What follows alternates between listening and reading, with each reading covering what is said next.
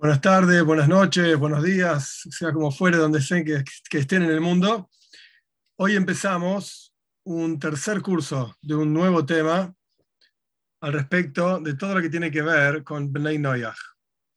La verdad es que la clase de hoy va a ser un poco complicada, porque el tema es complejo, ahora voy a explicar cuál es el tema, eh, y hay, vamos a ver que tener un poco de paciencia.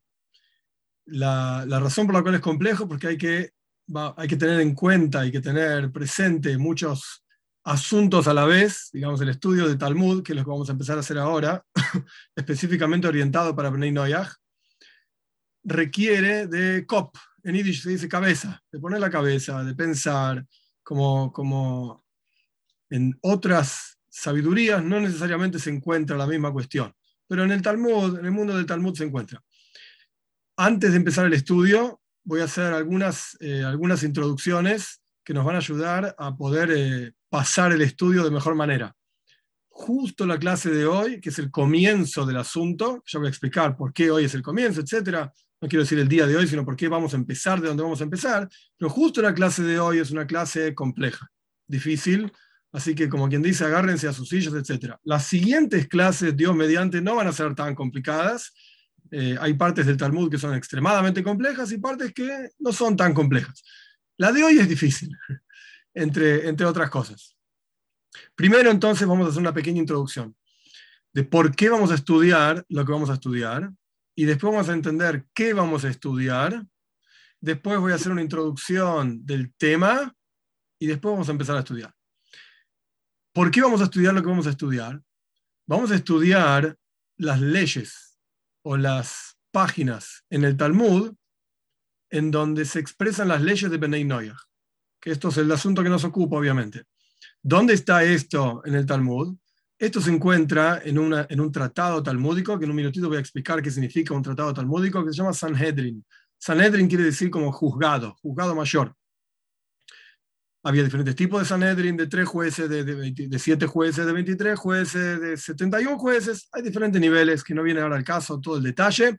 La cuestión es que en este tratado talmúdico, donde se discuten las leyes de jueces, se discute en las páginas que vamos a estudiar las leyes de Benay Noyach también. Por eso vamos a estudiar lo que vamos a estudiar, las leyes de Benay Noyach. Ahora bien, ¿qué es el Talmud? Podríamos hacer toda una clase solamente sobre este tema, no es el objetivo, el Talmud es la expresión, digamos, máxima de lo que se llama la Torah oral. Cuando Dios entrega la Torah, la en el monte Sinai, Dios entrega una Torah escrita, que es el texto que la gente mal llama Biblia, pero no importa, un libro, como si fuese Tanaj, bien llamado, Toira Nevim Ksuvim. El punto es que Dios entrega la Torah escrita y una Torah oral. La Torah oral lo que hace es explicar, expandir, desarrollar la Torah escrita. Y una sin la otra no tiene absolutamente ningún sentido. La Torah escrita sin la Torah oral, aquellos que dicen, no, nosotros solamente seguimos la Torah escrita, la Torah oral es un invento, oral es un invento de los rabinos y qué sé yo, perfecto. Hagan lo que quieran de tu vida, pero eso no se llama judaísmo, punto número uno. Y punto número dos, es imposible seguir lo que dice la Torah escrita sin la explicación de la Torah oral. Cuando la Torah escrita dice hacer una sukkah, en su casa una cabaña. ¿Y cómo se hace una cabaña? ¿Y qué medidas tiene que tener? Cuando la Torah escrita habla de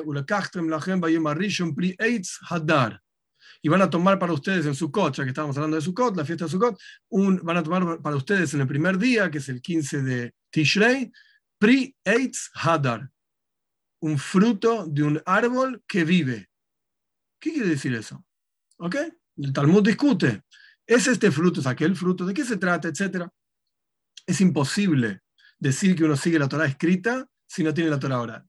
Y si uno tiene solamente la Torah oral, al revés, vamos ahora, para introducirnos un poquitito en el estudio del Talmud, y abrir un poco el cop, la cabeza, si hacemos al revés, si uno solamente tiene la Torah oral, ¿en qué está basada?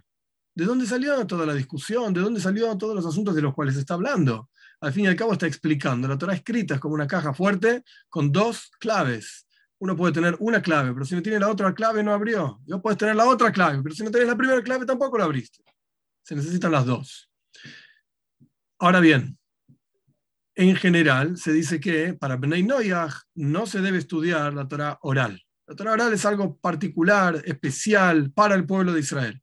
Pero, vamos a ver, no hoy, mucho más adelante, que incluso un Ben Noyach, estudiando la Torah oral, si se trata del estudio de las partes que le corresponden, es decir, si se trata del estudio de las leyes de Ben Noyach, es superior incluso a un Kohen Godel, a un sumo sacerdote. Esto lo vamos a estudiar, pero mucho más adelante en, el estudio que estamos haciendo de Talmud sobre las leyes de Bnei Noyach.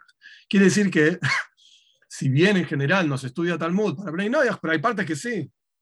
Esto es lo que vamos a hacer nosotros. Vamos a estudiar justamente esas partes que corresponden, por lo menos las que están juntas en Sanedrin, en otros lugares también, en Julin un poquitito, pero el punto es que vamos a estudiar las partes que corresponden a Noyach.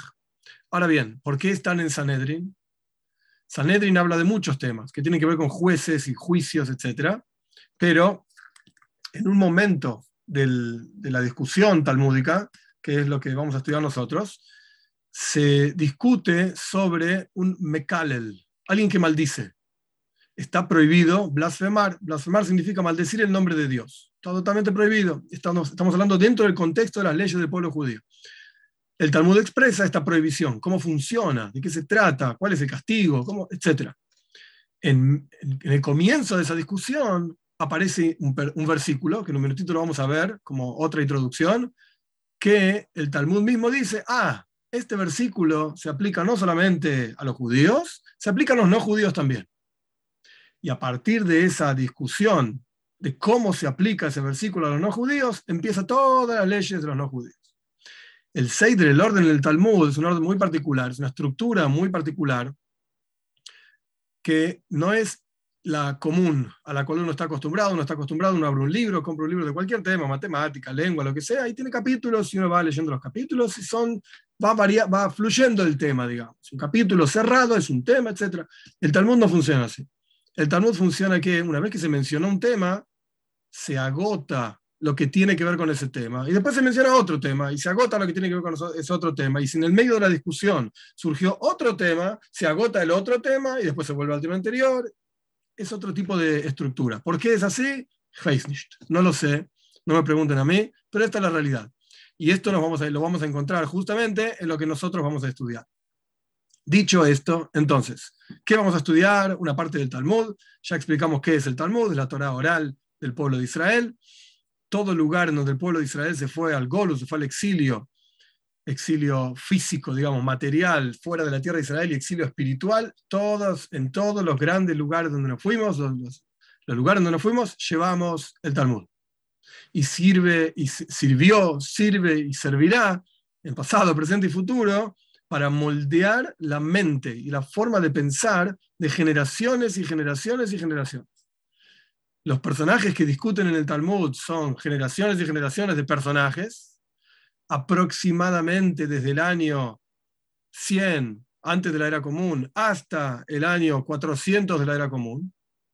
Son los 500 años de gente y grandes sabios que fueron discutiendo cosas. Y siempre el objetivo es saber qué es lo que Dios quiere de nosotros.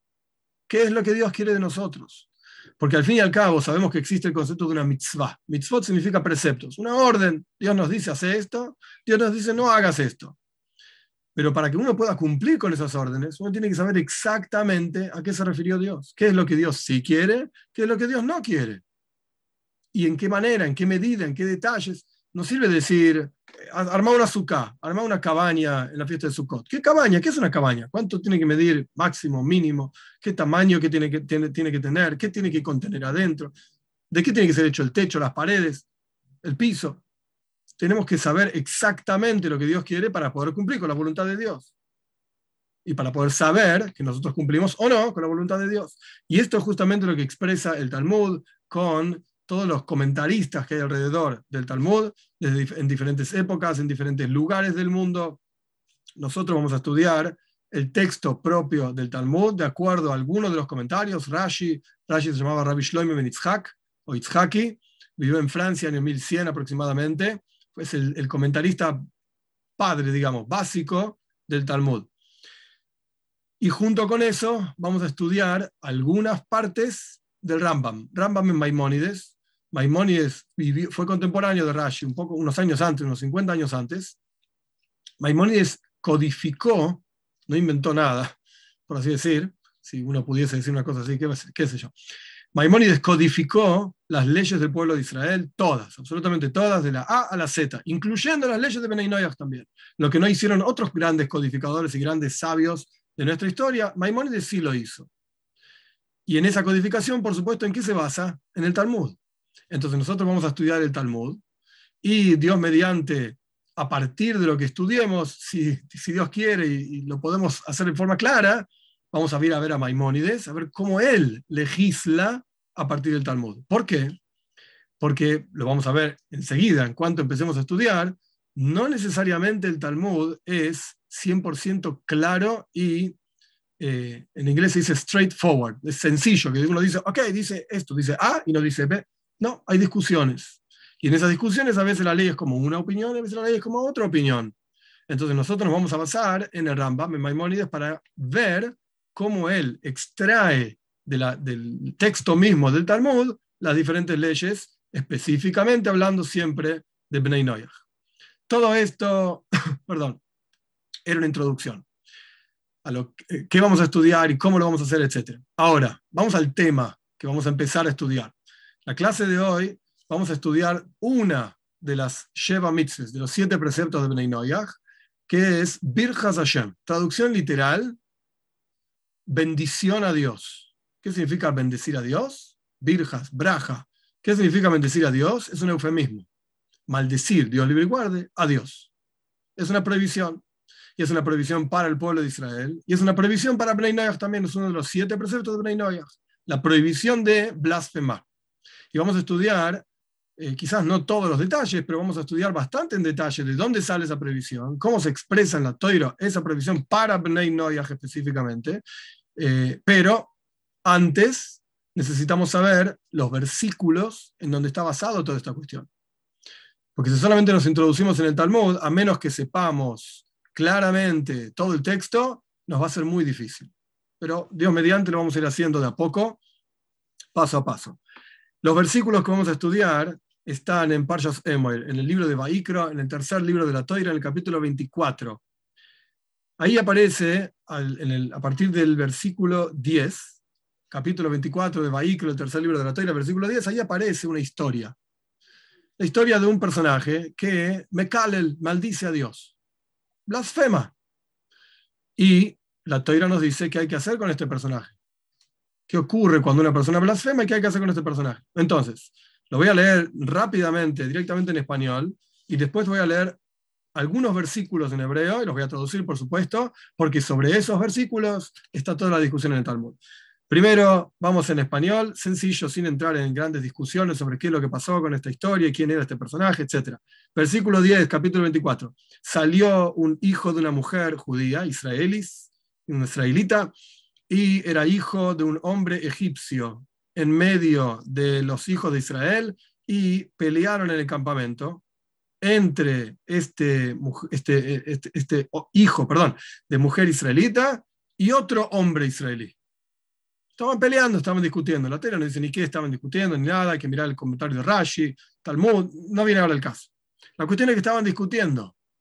Continúa el versículo 11, maldijo el hombre hijo de la mujer judía, o sea, tenía madre judía, pero padre no judío, maldijo a Dios y Vaikoiv literalmente significa agujereó, pero pronunció una maldición al nombre de Dios, Vaikalel y maldijo, y nadie sabía qué hacer con este hombre. Entonces lo trajeron hacia Moishe. Este tipo maldijo a Dios. Lo trajeron hacia Moishe, Moishe Rabbeinu. Y el nombre de la madre de este hombre, de este hombre que maldijo, era Shloimis Basdibri de la tribu de Dan. Versículo 12. Lo dejaron en guardia, digamos, en una cárcel, por así decir, en cuidado, para, para aclarar qué había que hacer con este hombre, de acuerdo a lo que dice Dios. Nadie sabía qué había que hacer con el, este Mecale, con este hombre que maldijo. Dios habló entonces con Moisés diciendo así, saca a este maldecidor, no sé, el que maldijo, no sé cómo se dice, afuera del campamento y tienen que apoyar todos los que escucharon esa maldición sus manos sobre su cabeza y lo tienen que apedrear, toda la congregación. Paréntesis. no tiene que ver con el texto, pero es fundamental para el estudio de lo que vamos a estudiar también en el Talmud. En la Toira, si uno, si uno lee el Sefer Baikra, el libro de Baikra, en el último libro también, parece como que por cualquier cosita te mataban. Directamente a este lo apedreamos, al otro lo arcamos, al otro le cortamos la cabeza y ya está. Y no sé ni cómo existen los judíos, porque la verdad es que tendrían que, tendrían que estar todos muertos. Cada cosita los mataban. Y la realidad es que no era así. Y esto está también ampliamente explicado en el Talmud en Makois, en, en también, en otros lugares, que para que ocurra realmente una pena de muerte, tenían que pasar muchas condiciones que eran extremadamente difíciles de que ocurra. Testigos, advertencia, quiénes eran los testigos, tenían que ser apropiados, tenía que haber una advertencia más rápido que tres segundos antes de que la persona haga el, acto, por ejemplo, asesinato, lo que sea. Y el Talmud llega a decir en Makois, en otro tratado que no vamos a estudiar, el Talmud llega a decir que un Beistin, un juzgado mayor, que encontraba culpable de pena de muerte y ejecutaba la pena de muerte una vez cada siete años, y hay una versión que dice una vez cada 70 años, era un juzgado asesino. Eran asesinos, estaban matando mucha gente. Quiere decir que prácticamente no ocurría. Y de hecho, en el mismo lugar donde dice esto el Talmud, dice un paso más todavía. Rabbi Akiva y Rabbi Tarfon dicen que si ellos hubiesen estado en el juzgado mayor, nunca hubiesen matado a nadie. O sea, no es que ellos no hubiesen matado a nadie, siempre hubiesen encontrado una lógica, una forma de entender de que en realidad este tipo no era culpable o no se lo podían inculpar, etc.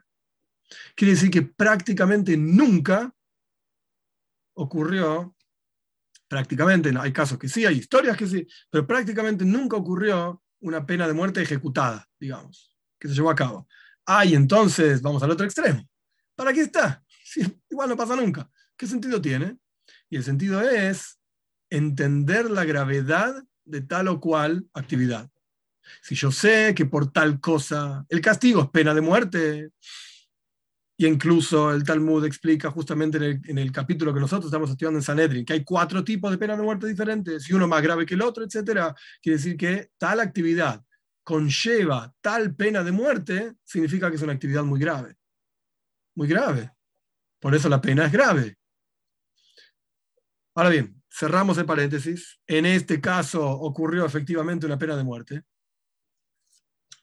Continúa el versículo 15. Y al pueblo de Israel hablales diciendo, y este versículo es fundamental, esto es lo que vamos a estudiar ahora. Por eso lo voy a decir en hebreo y después lo digo, en castellano. Ish, ish, Traducción literal, mal, o sea, suena mal en castellano, pero traducción literal hombre, hombre, cuando maldiga a su Dios y va a cargar con su pecado. Ish, ish, hombre, hombre, dice. Continúa el próximo versículo, lo digo en hebreo, después en castellano.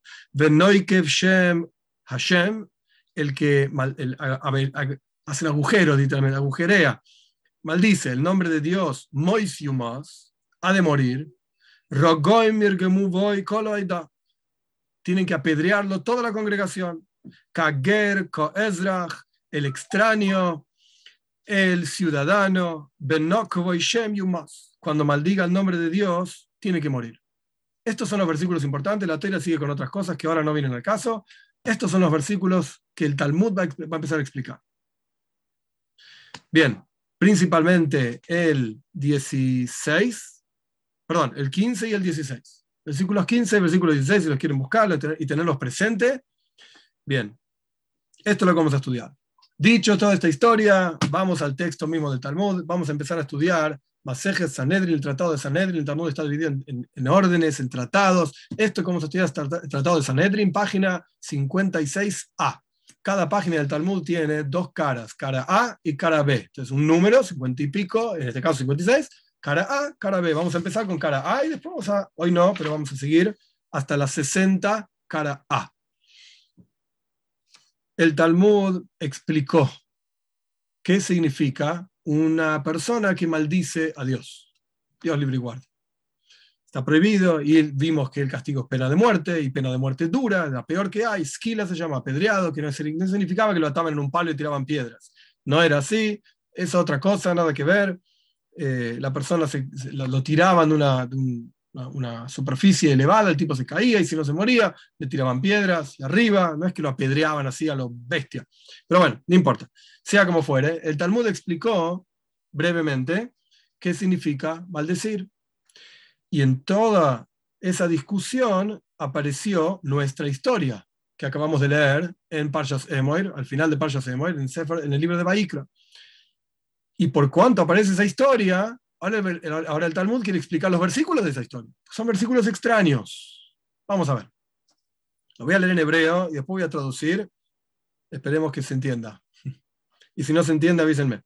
Tan Rabbanan enseñaron nuestros sabios a partir de que trajimos los versículos de nuestra historia. Vamos a analizarlos en profundidad.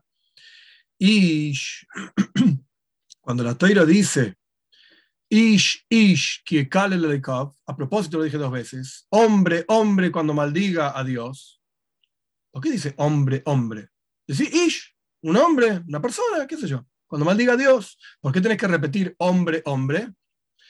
Mata al Loimar, ish. ¿Por qué la teoría repite la palabra ish? Dice hombre y después vuelve a decir hombre.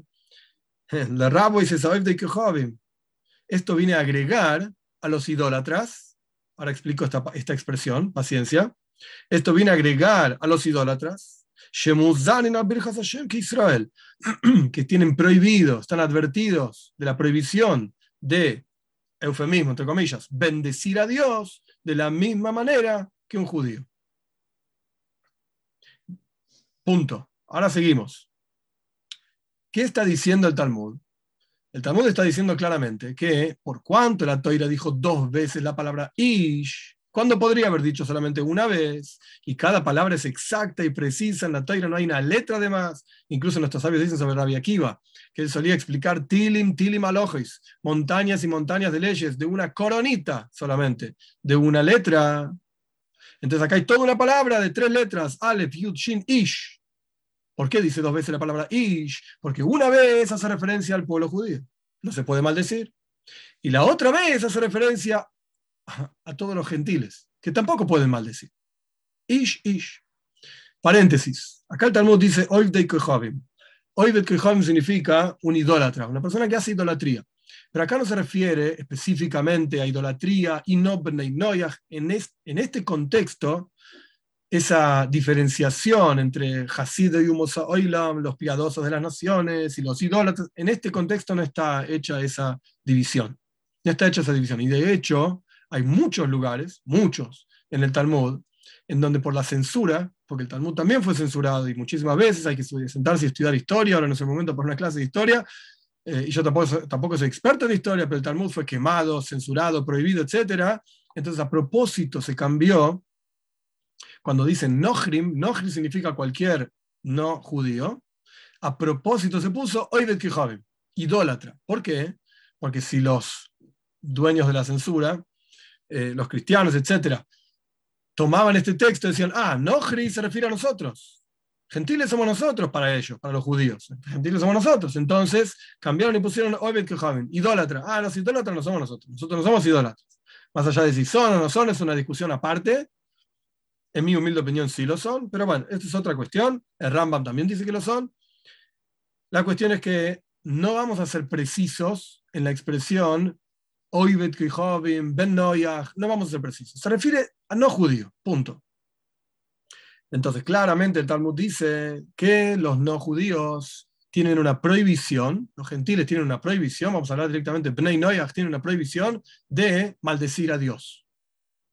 ¿Qué significa maldecir a Dios? No está literalmente explicado acá, pero la halajá es, la ley es, que uno maldice un nombre de Dios con otro nombre de Dios. Dios tiene muchos nombres. De hecho, Ramban Nachmanides, que vivió en España en año 1250 aproximadamente, Ramban dice, toda la toira entera son nombres de Dios. Salteando una letra, combinando una letra con la otra letra, sumando, restando, etc. Todos son nombres de Dios. Al fin y al cabo, la toira entera son nombres de Dios. Pero en la práctica hay Shiva Shmois Hay, siete nombres específicamente que está prohibido borrar. Cuando uno, los escribe en un papel, por ejemplo, ese papel está prohibido destruirlo, borrarlo. Eh, si no recuerdo mal, son, bueno, se llama Valle, vamos a verlo, es el nombre tetragramaton de cuatro letras, se llama Leikim, Eye, Yudkei, Svokois, Y un momentito para hacerlo completo. Hay uno que se me saltó para que me olvidé. Vamos a verlo bien. Acá me preparé en otro cipher para no decirlo mal. Ok. Kale es uno que me salté. Elekim, Eleika, Shakai, Tzvakis, Eye, Yudkei.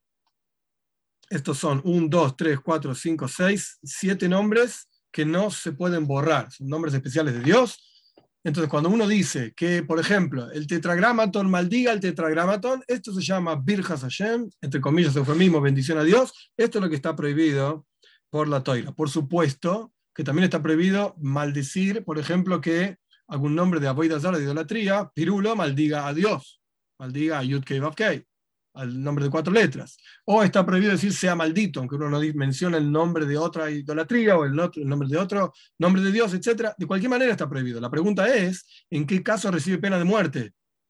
Pena de muerte significa cuando una persona maldice un nombre de Dios con otro nombre de Dios. De estos siete nombres mencionados. Continúa el Talmud. Hasta acá lo único que dijimos fue que de estas palabras ish, ish, aprendemos que los no judíos también tienen prohibido maldecir a Dios. Continúa la enseñanza.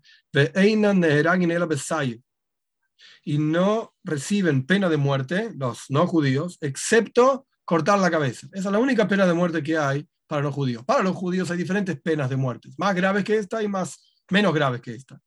Pero son cuatro en total. Skila significa apedreado, eh, Sreifa significa quemado, que no es que lo quemaban en una hoguera, no existe esto en la toira. Sreifa era, otra cosa, le ponían plomo, etc. Eh, Herek y Genek. Herek significa le cortaban la cabeza y Genek significa ahorcado. Estas son las cuatro penas de muerte. Pero para no judíos, la ley judía establece un solo tipo de pena de muerte, Sair. Espada, literalmente, cortar la cabeza. Shekol Misa Amura Bibnei Noyach porque todo caso de muerte que está mencionado en la Toira para Bnei Noyach, es solamente espada. Punto. Esta es la enseñanza. Pregunta el Talmud, y esto es algo clásico, a partir de esta enseñanza, ¿acaso la prohibición de maldecir a Dios la aprendemos de este versículo? Ish, ish, o sea que hay una palabra ish, hombre, de más, de la historia del, de Parshas Emoir, etc. No, señor. Me Nafka. Lo aprendimos de otro lado. Que de hecho, aquí no se va a desarrollar todo el asunto. En la próxima hoja se desarrolla. Así que vamos a ir paso a paso. Yo voy a seguir el texto. En la próxima hoja vamos a desarrollar esto. Pero la cuestión es, la próxima clase también, no lo vamos a ver hoy. Pero la cuestión es que el Talmud se cuestiona. ¿Por qué me decís que la prohibición para un Ben de maldecir, o una Bas es lo mismo, hombre y mujer es todo igual? ¿Por qué, ¿Por qué decimos que la prohibición surge de la palabra ish, que está de más, de ninguna manera, surge de otro lado. Hashem, es decir, el nombre de Dios, hay todo un versículo que de vuelta es explica, explicado y desarrollado en la próxima página, en un versículo específico que menciona el nombre de Dios, y el Talmud explica en esa otra página, Zubir Hashem. Esta es la prohibición de maldecir a Dios. Cuando Dios le dijo a Adam Arishon, al primer hombre, Hashem Adam, mandó Dios, el Señor, sobre el hombre, cada una de estas palabras, Baitzaf, Hashem, Elohim, etc., representan uno de los siete preceptos de la como vamos a aprender más adelante, no hoy. El punto es, es interesante como lógica, el Talmud en su discusión asume que uno sabe todas las cuestiones. Lo único que hace el Talmud es comparar una con la otra. Es decir, aquí estamos trayendo un texto que va a ser mencionado después. ¿Por qué me asumís que yo ya sé ese texto? No lo sé. No lo aprendí todavía. Ok, los comentaristas dicen, este texto está en la próxima página. Es decir, uno ya estudió todo, entonces puede empezar a comparar una cosa con la otra. Maybe davar davar, uno empieza a comparar uno con el otro, entiende una cosa, dentro de la otra cosa empieza a derivar un concepto de otro concepto, etc. Y esa en la práctica, entre paréntesis, el Talmud fue escrito, fue terminado de compilar en el año 400 aproximadamente de la era común. Obviamente, había un montón de cosas que hoy existen y antes no existían. O sea, no, no, estaban todas las cosas que existen hoy en día. Entonces, ¿cómo hacemos para legislar sobre casos y sobre ideas que no existían antes? El Talmud lo que expresa son reglas generales, klalim se dice en hebreo. Entonces, a partir de esas reglas generales, esas lógicas generales, que nosotros vemos que los diferentes sabios iban aplicando diferentes lógicas, podemos aplicar esas lógicas a nuevos casos. Esta es la forma de legislar del Talmud. Entonces, por eso el Talmud no se incomoda, digamos, de traer algo que todavía no se enseñó, sino que va a ser enseñado, enseñado más adelante. Se supone que ya lo estudiaste alguna vez, en algún otro lugar, de algún otro lado incluso, y ahora lo estamos trayendo. La cuestión entonces, volviendo al contexto. ¿Por qué me decís que aprendemos de la palabra ish? Que no se puede blasfemar. Esto se aprende de otro lado, del nombre de Dios, en otro versículo que Dios le mandó al hombre.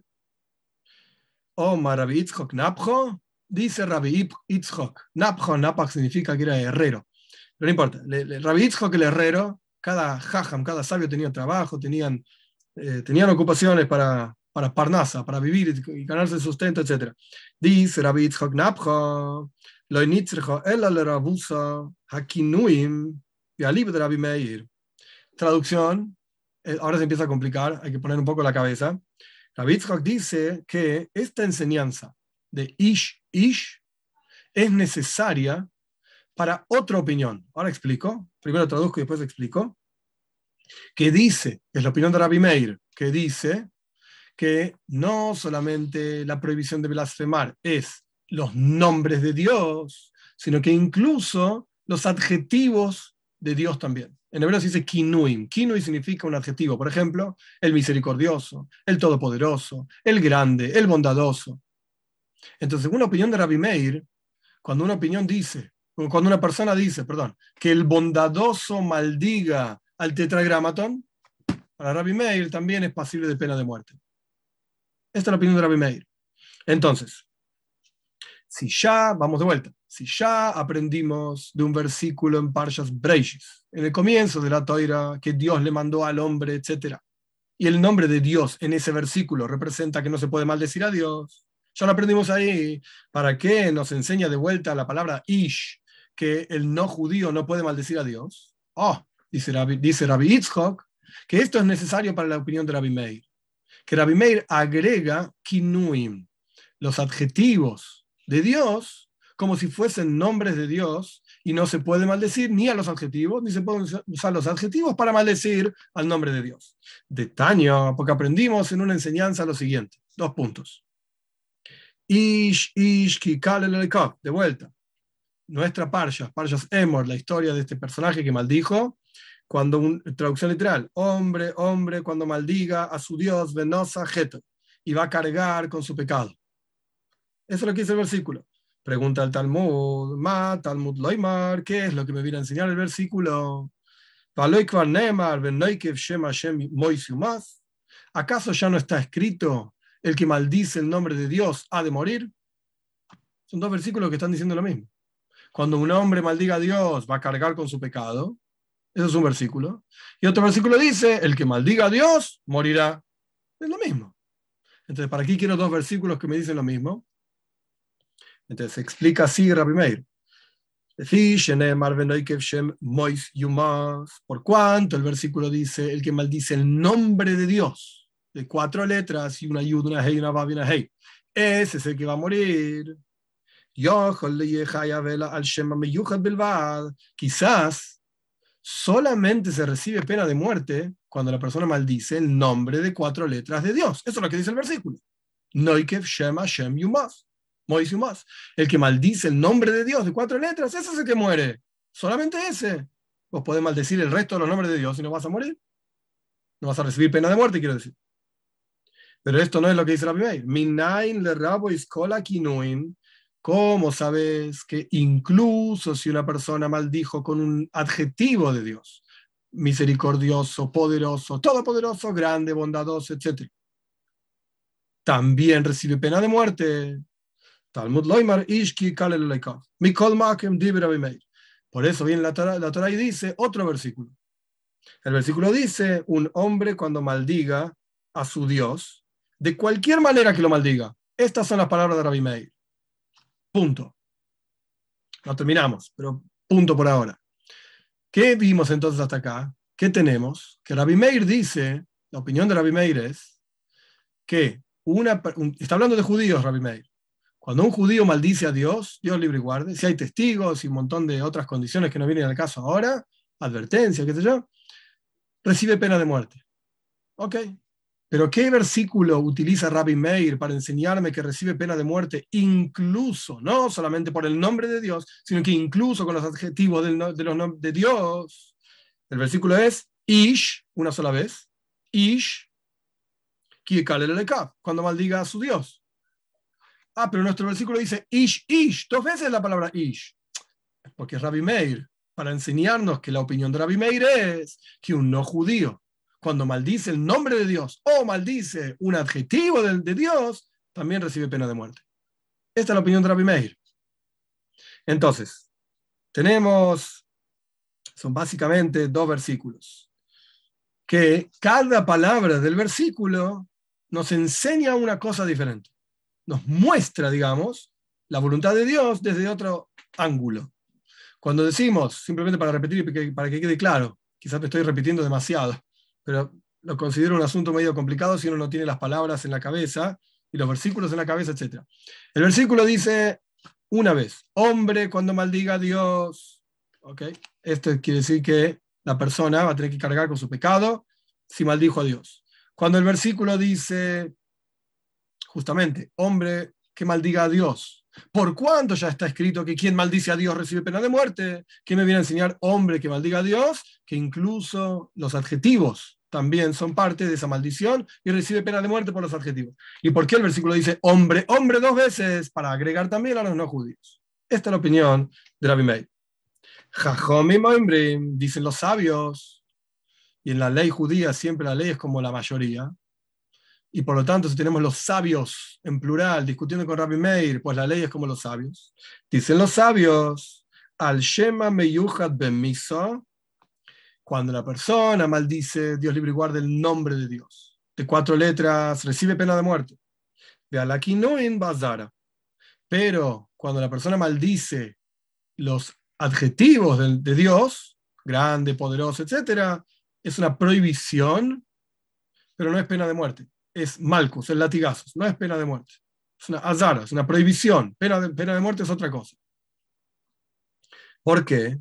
porque evidentemente Jajomim, los sabios, no opinan que este versículo, cuando un hombre maldiga a su Dios, viene a enseñarte, los sabios no opinan eso, no viene a enseñarte que incluso por, las, por las, los adjetivos de Dios también se recibe pena de muerte. No, no. Esto es lo que dice Rabbi Itzhok. Resumen, porque ya aparecieron varios personajes. Tenemos Rabbi Itzhok, Rabbi Meir, Jajomim, y cada uno tiene una forma de entender eh, estos versículos que nosotros estudiamos al comienzo y la introducción. Primero que nada, para entender la estructura, porque ahora viene una nueva discusión sobre este mismo asunto. Entonces, si no entendimos la estructura de lo primero, va a ser más difícil lo segundo. La estructura de lo primero es, tenemos dos versículos. Noikev Shem Hashem una persona que maldice el nombre de Dios ha de morir. Y otro versículo, Ish un, un hombre, un hombre, cuando maldiga a Dios, cargará con su pecado. Entonces, de la palabra Ish agregada, aprendimos que los no judíos también reciben pena de muerte por maldecir. Y de la, de la repetición entre estos dos versículos, aprendimos que para Rabbi Meir tanto por el nombre mismo de Dios, cuando uno lo maldice, como por los adjetivos, recibe pena de muerte. Pero para Jajamim no, para los sabios no, solamente por los nombres de Dios se recibe pena de muerte, por los adjetivos de Dios no se recibe pena de muerte. Esta es la explicación que ofreció Rabbi Itzhok. ¿Explicación de qué? ¿Cuál era el problema? el problema era que vos me estás diciendo que aprendemos que un no judío no puede maldecir a Dios de la palabra ish, cuando en realidad aprendimos que un no judío no puede maldecir a Dios, de la palabra Dios mandó al hombre en Breishis, etc. Dos lugares para enseñarme lo mismo no es común. Existe el concepto, pero no, no viene al caso ahora, no es común. Dos, dos, lugares para enseñar la misma cosa no es normal. Entonces, ¿por qué están estos dos lugares? Porque son efectivamente diferentes. Cuando la Toira dice, que Dios mandó al hombre y eso se refiere a no blasfemar. Ok, perfecto. Eso se refiere a no blasfemar.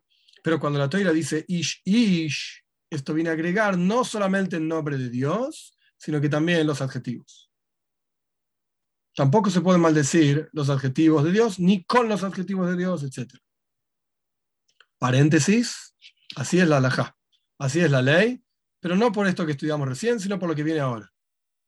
Próximo, digamos, párrafo. El Talmud no tiene párrafos. Es muy raro, solamente hay alguna que otra interrupción entre un asunto y otro, porque viene una, una Mishnah, se dice una enseñanza, o porque hay un par de dos puntitos que en realidad lo pusieron los editores. No hay pausas, no hay comas, no hay puntos, no hay nada en el Talmud. Uno tiene que saber la lectura, tiene que entender cómo se lee para, para poder dar, ponerle sentido a toda esta cuestión. Próximo párrafo, dicho todo esto. Todo esto que dijimos recién no va de acuerdo a la opinión de Rabbi Meisha. Rabbi Meisha opina diferente. Rabbi Meisha opina diferente. ¿Qué dijo Rabbi Meisha? De Omar, Rabbi Meisha. Rabbi Meisha dijo así, dos puntos. Ben Noyach, Shebirech es Hashem bekinuim.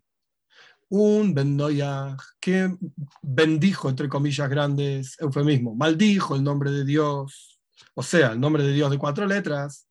¿Y cómo lo maldijo? Utilizando un adjetivo, por ejemplo, dijo que el Todopoderoso maldiga a Yud Kei Vav Kei.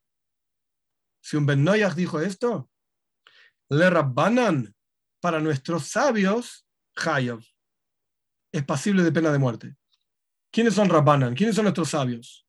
Aprendimos recién que hay una discusión entre Rabbi Meir y Jajomim. Jajomim, Rabbanan, es todo lo mismo. Nuestros sabios en plural a propósito, porque son la mayoría discutiendo contra Rabbi Meir. Por eso está expresada la enseñanza de esa manera. Es uno, Rabbi Meir, ¿contra quién? Discutiendo contra quién? Jajobim, la mayoría, Rabbanan, nuestros sabios. Entonces Rabbi Meir viene y dice algo interesante, diferente a lo que dijo Rabbi Itzhok. Rabbi Meir dice que los sabios también, los sabios también aplican pena de muerte cuando un Ben Noyach maldice el nombre de Dios con un adjetivo. Antes dijimos en nombre de Jajomim, en nombre de nuestros sabios, que los sabios dicen que en qué caso recibe pena de muerte una persona cuando maldice el nombre de Dios propiamente dicho. Pero si maldice solamente una, un adjetivo o con un adjetivo, es bazara, es solamente una advertencia, no recibe pena de muerte. Esta es la forma que Rabbi Yitzhak explicó la discusión entre Jajom y Rabbi Meir. Y cómo se ordenan y se acomodan los diferentes versículos. Pero Rabbi Meisha explica todo esto de otra manera. De manera tal que, ahora vamos a ver cómo, según la explicación de Rabbi Meisha, Jajomim, los sabios también aplican pena de muerte en un caso en que un Ben Noyach maldice el nombre de Dios con, una, con un adjetivo. ¿Cómo explica esto Rabbi Meisha? O sea, espero, es difícil cuando no hay feedback, pero en este tipo de clases son más difíciles. Pero espero que quede claro que Rabbi Meisha está discutiendo con Rabbi Itzhok. No están diciendo lo mismo. Y están discutiendo principalmente en un punto. De acuerdo a la opinión de nuestros sabios, que entre paréntesis es la más importante, porque si es uno, Rabbi Meir, discutiendo contra nuestros sabios, ¿Cómo va a ser la ley? Como nuestros sabios. Entonces nos importa saber qué es lo que realmente dijeron nuestros sabios. ¿Cuál es la forma, la lógica de ellos para entender cuál es la ley? Entonces, Rabbi Yitzhak está diciendo que para los sabios, cuando un no judío maldice con un adjetivo, está prohibido, pero no recibe pena de muerte. Y Rabbi Meisha dice, no señor, nuestros sabios le aplican pena de muerte a esta persona. Es un no judío y maldijo con un adjetivo y sin embargo tiene pena de muerte. ¿Cómo explica esto Rabbi Meisha? En las palabras de los versículos. ¿Cuál es la razón de Rabbi Meisha? ¿Cuál es la lógica de Rabbi Meisha? De Omar Kra. Es un versículo. ¿Qué versículo? De la Parshas Emor, como ya lo estudiamos. El versículo decía, vamos a leer de vuelta, es el versículo 16, capítulo 24, versículo 16. Noikev Shem Hashem más el que maldice el nombre de Dios ha de morir, lo van a apedrear toda la congregación, Kager Ezrach, como un extraño, así, así como le hacemos a un extraño, así como le hacemos a un ciudadano, cuando maldice el nombre de Dios, morirá. ¿Cómo extrae de acá Rabbi Meisha? que para los jajomen, para los sabios, un no judío que maldice el nombre de Dios con un adjetivo recibe pena de muerte, si se cumplen un montón de condiciones que no vienen al caso ahora. Le va a el versículo dice Kager Ka Ezrach. El versículo dice que un ger, ger significa un forastero, una persona que no vive en ese lugar, un forastero. Es un judío, pero es un forastero. Ezrach significa un ciudadano, alguien que lo conocemos, que vive en, nuestro, en nuestra ciudad, por así decirlo, en nuestro lugar.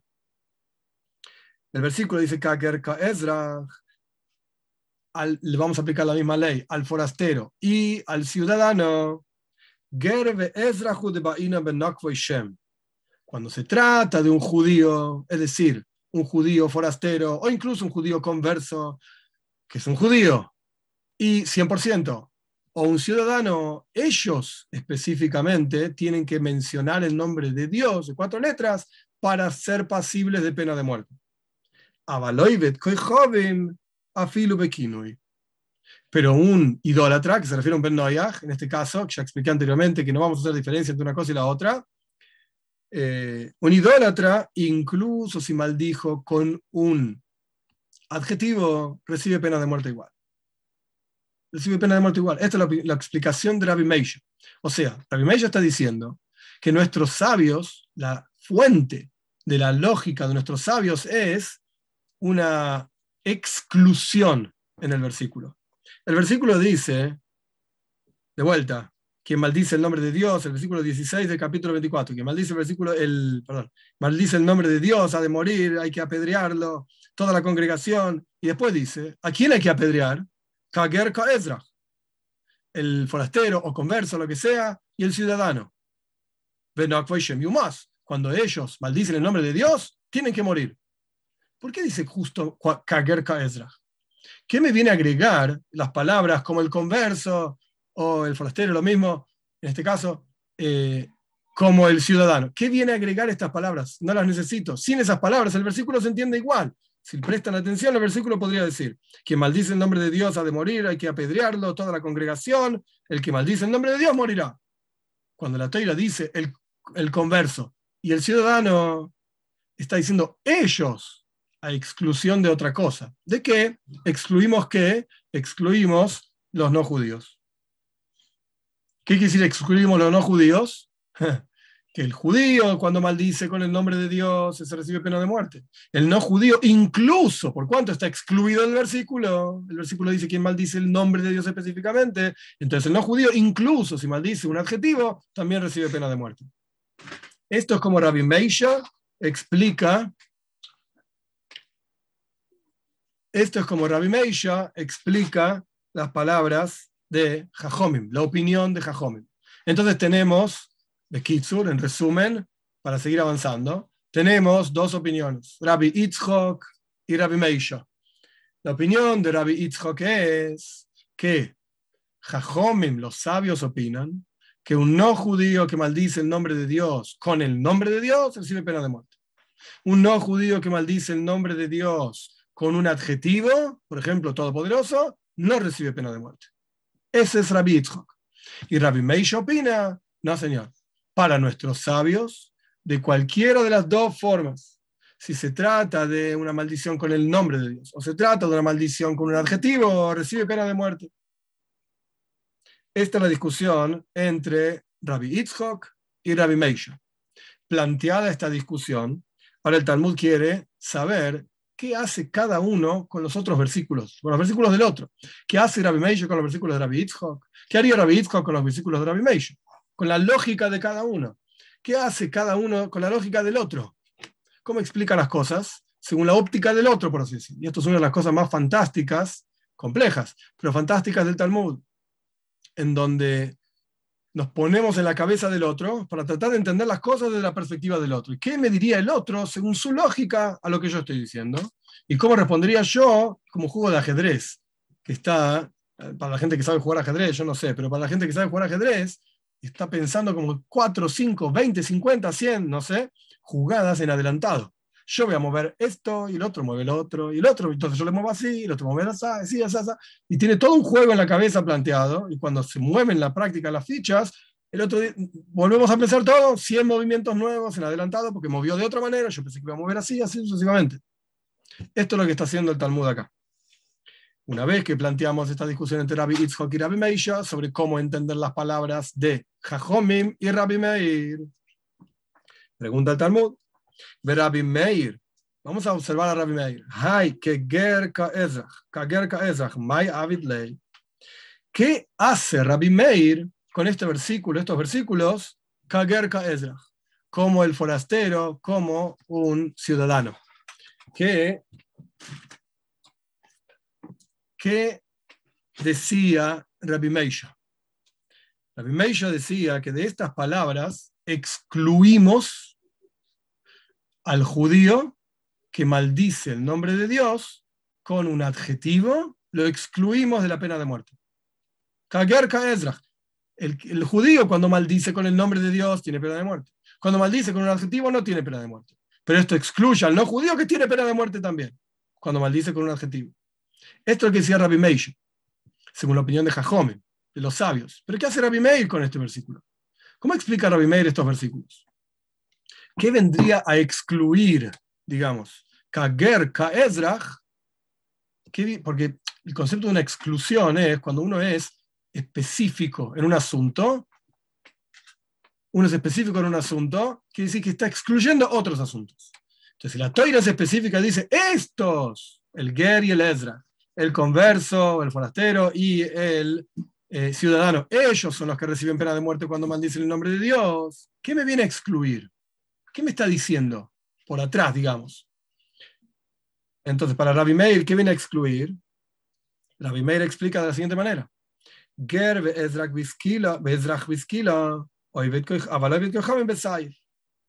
el converso o el forastero, lo mismo en este caso, y el ciudadano, ellos son los que reciben skila, son apedreados. El tipo de muerte más grave, digamos. Como dice la Teira, moisiumas, esto significa skila, significa ser apedreado, la Gemara lo explica en otro lugar. Ellos son los que reciben skila. Pero el no judío, cuando maldice el nombre de Dios, para Rabbi Meir, con el nombre de Dios o con un adjetivo, cuando maldice el nombre de Dios, el no judío no recibe pena de muerte con apedreado, sino que recibe pena de muerte con espada, como explicamos anteriormente. Entonces los versículos, estas, estas dos palabras, Kager Ezra, viene a excluir al no judío. ¿Excluirlo de qué? De recibir latigazos. Eh, perdón, de recibir apedreado, de esquila, de ser apedreado. Es excluido de ser apedreado. que recibe? Es cortado la cabeza. Esta es la explicación de Rabbi Continuamos. Sal, Jamino, vos podrías haber pensado diferente. Isrebu, Isrebu, por cuánto fueron agregados, que sean agregados, ese es el texto literal, ¿qué quiere decir? Por cuánto ya el versículo viene a enseñarme de las palabras ish, ish, la repetición de la palabra ish, hombre, hombre viene a enseñarme que el no judío también recibe castigo de pena de muerte. Cuando maldice el nombre de Dios, uno podría pensar una vez que lo agregamos, así lo agregamos para todo, ¿no? Solamente recibe castigo de pena de muerte, sino que además esquila, es apedreado como si fuese un judío. Por cuanto lo agregamos, vamos a agregarlo a todo. Kamash Malan venía a aprender que no. Hay otro versículo que excluye al no judío del castigo de ser apedreado. El versículo es Kager Kaezrach. Es decir, el versículo que Rabbi Meisha utiliza para explicar que los sabios dicen que el no judío recibe castigo incluso si maldice por kinuim, por adjetivos. Ese versículo Rabbi Meir lo usa para otra cosa, para excluir al no judío del castigo de esquila, de ser apedreado. Entonces continuamos la explicación del Talmud. Faltan una dos líneas para terminar este párrafo, digamos, esta idea, este concepto. Napcho, Aliba de Rabbanan. Ok, volvamos para atrás. Dijimos que había una discusión entre Rabbi Itzchok y Rabbi Meisha. Rabbi Itzchok opinaba que Rabbanan opinan, que nuestros sabios opinan, que un no judío que maldice el nombre de Dios con un kinui, con, una, eh, con un adjetivo, no recibe pena de muerte recibe azar, es una prohibición, no recibe pena de muerte. Esto es lo que decía Rabbi Yitzhak. Perfecto. Pero Rabbi Meisha dice que no. Que Rabbi Meisha dice que del versículo Kager Ezrach aprendemos que el no judío que maldice a Dios con un adjetivo recibe pena de muerte. Ajá. Entonces, ¿qué haría Rabbi Yitzchok con el versículo de Rabbi Meisha? ¿Cómo explicaría Rabbi Yitzchok el versículo de Rabbi Meisha? El versículo que Rabbi Meisha utiliza para, aprender, para enseñarnos que un no judío maldice a Dios con un adjetivo, recibe pena de muerte. ¿Qué hace Rabbi Yitzchak con ese versículo? ¿Por qué Rabbi Yitzchak no aprende justamente eso del versículo? Rabbi Yitzchak dice que no recibe pena de muerte para la opinión de, los sabios, de Jajomim. ¿Y qué hace con el versículo? ¿Qué es lo que aprende Rabbi Yitzchak de este versículo? Como un converso, como un forastero, como un eh, extranjero, etcétera, que utiliza Rabbi Meisha para decirle que el no judío también recibe pena de muerte cuando maldice con una advertencia, con, una, con un adjetivo, perdón. ¿Qué, ¿Para qué lo utiliza Rabbi Yitzchok? Gerbe Ezra Judebainan Shem Beshem. Rabbi Yitzchok te diría lo siguiente. Un judío, que en este caso es llamado un Gero, Ezra, un forastero o un ciudadano, en ese caso, para recibir pena de muerte es shame be shame, maldice el nombre de Dios con otro nombre de Dios. Pero un no judío, no es necesario que maldiga un nombre de Dios con otro nombre de Dios para ser castigado. No es necesario. Incluso incluso si no maldice con el nombre de Dios, también es castigado. De vuelta, David decía que Rabbanan, un segundo que no quiero decir las cosas mal para no marearlos, no marearme yo y no marearlos.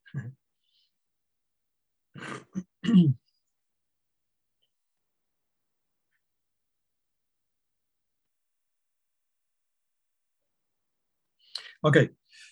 En el caso en el caso de Rabbanan, para Rabbi Itzhak, en el caso de Rabbanan, para decir las cosas bien, cuando la persona, cuando el no judío maldice con el nombre de Dios, entonces recibe pena de muerte.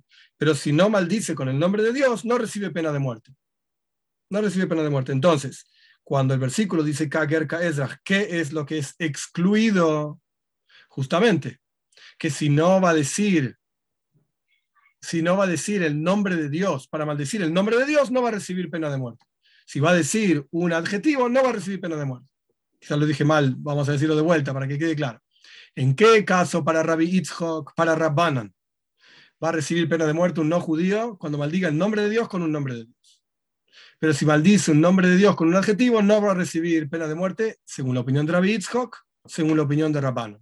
Según la opinión de Rabbi Itzhok, según la opinión de Rabbi Meir, sí va a recibir pena de muerte. Hay que hacer una tablita en la cabeza para tener cada uno. Después lo repito, para que quede claro. Para que quede claro. Vamos a hacer una línea más y después vamos a explicar parte por parte, versículo por versículo, cómo funcionan y vamos a ver la alajá según el Maimónides, según la Rama. Pregunta la que more, Ish, Ish, Lamali. Dicho todo esto, ok. Para, esta es la explicación de Rashi, para ambos personajes, para Rabbi Itzhok y para Rabbi Meisha, para ambos personajes. ¿Qué significa el versículo Ish Ish? ¿Qué me viene a agregar el versículo hombre, hombre? ¿Por qué pasa a ser necesario? Si ya aprendimos, de vuelta, si ya aprendimos que blasfemar a Dios está prohibido del versículo de Breishis, que lo vamos a ver más adelante en la próxima clase. Dios mandó al hombre a no maldecirlo, por, por de alguna manera. Ya lo aprendimos de ahí. Y según la opinión de Jajomim, de nuestros sabios, cuando decimos Kager Ka como un forastero, como un extraño, de ahí aprendemos que el no judío, cuando maldice, según la opinión de nuestros sabios, maldice con un adjetivo, también recibe pena de muerte. ¿Para qué queremos las palabras ish ish? ¿Qué me viene a enseñar hombre, hombre? Volvemos al comienzo, por así decir. Según ambas opiniones, Rabbi Itzhok y Rabbi Meir, explicando a Jajam y Rabbi Meir, ¿para qué necesitamos las palabras ish ish?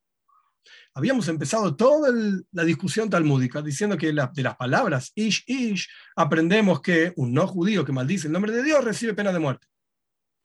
Pero aparentemente ya no necesitamos esas palabras. ¿Por qué? Porque aprendimos de vuelta un versículo en el primer, la primera página de la Torah, Breishis, que no se puede blasfemar. Y después de toda la discusión ya entendimos la opinión de Rabbi Meir, ya entendimos la opinión de Jajomim, según cómo lo ve Rabbi Yitzhak, según cómo lo ve Rabbi Meisha. Entonces las palabras ish, ish ya no son más necesarias agregar al no judío. ¿Qué me viene a enseñar? Responde la, toy, responde la, la que muere, Dibra Toira, La Toira está hablando como se habla en forma normal. Era normal en Lashon Kodesh, en la, lengua, en la lengua santa, repetir algunas palabras para expresar un concepto. Ish, ish, en otras palabras, no viene a enseñarme nada. Es decir, no viene a enseñarme que el no judío no puede maldecir, etc. Eso ya lo aprendimos de otro lado. Toda la lógica la, la empezamos basado en ese versículo, pero terminamos diciendo ese versículo, dejarlo de costado. No nos va a ayudar para nuestras explicaciones. No nos va a ayudar. Punto. Hasta acá vamos a llegar en el estudio del Talmud hoy. Como dije al comienzo de la clase, hoy era una cuestión compleja, más difícil. La continuación no es tan complicado. La continuación no es tan complicada. Vamos a hacer un pequeño resumen y después vamos a pasar a las preguntas. Si alguien puede hacerme el favor de copiar las preguntas que aparezcan en el, canal, en YouTube, eh, en el chat de, de Zoom, para ir viéndolas y respondiéndolas. Vamos a ir un poquitito para atrás, no voy a repetir toda la cuestión porque va a ser muy largo, etcétera, como fue hasta ahora, así que vamos a ir un poquito para atrás.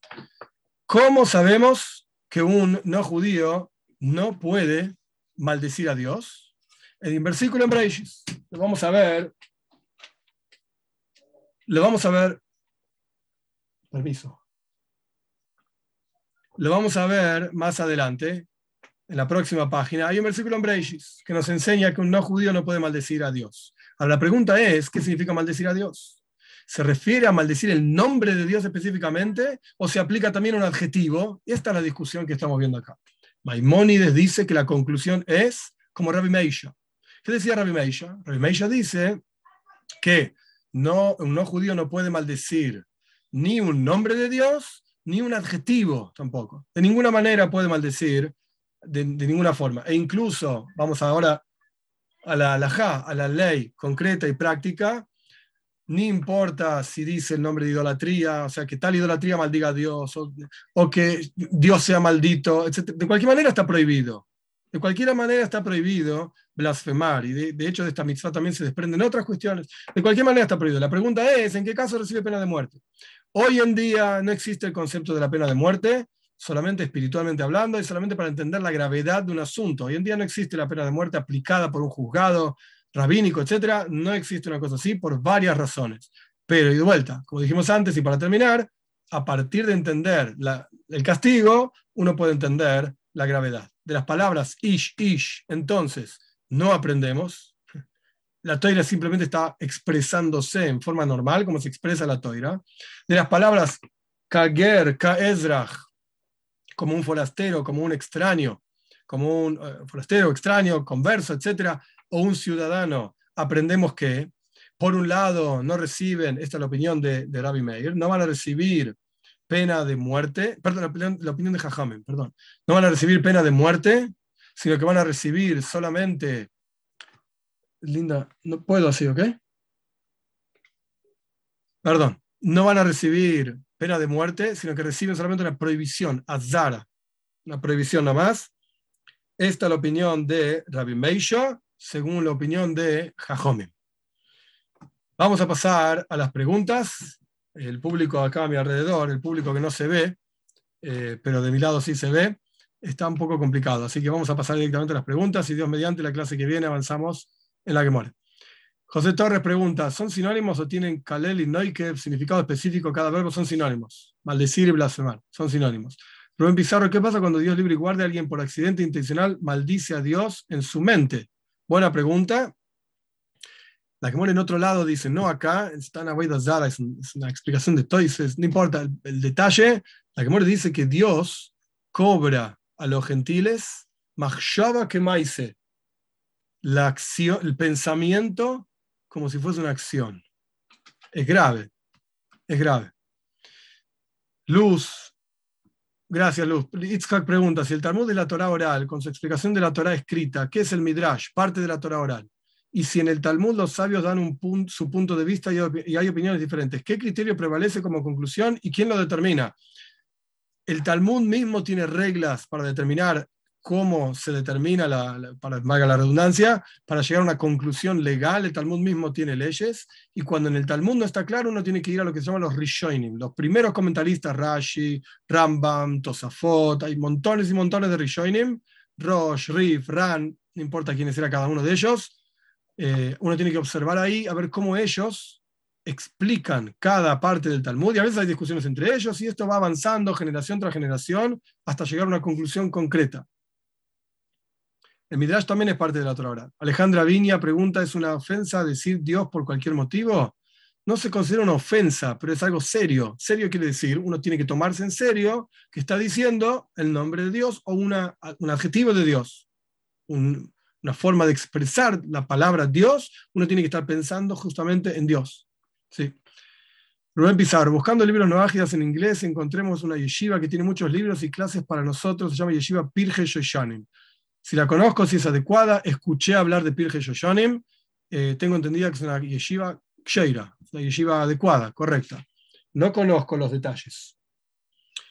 Janet Cadena pregunta, ¿estaría incorrecto, por ejemplo, escribir en un mensaje de texto cuando estás interactuando con amigos o familiares en una conversación, gracias a Dios? No es correcto, está muy bien.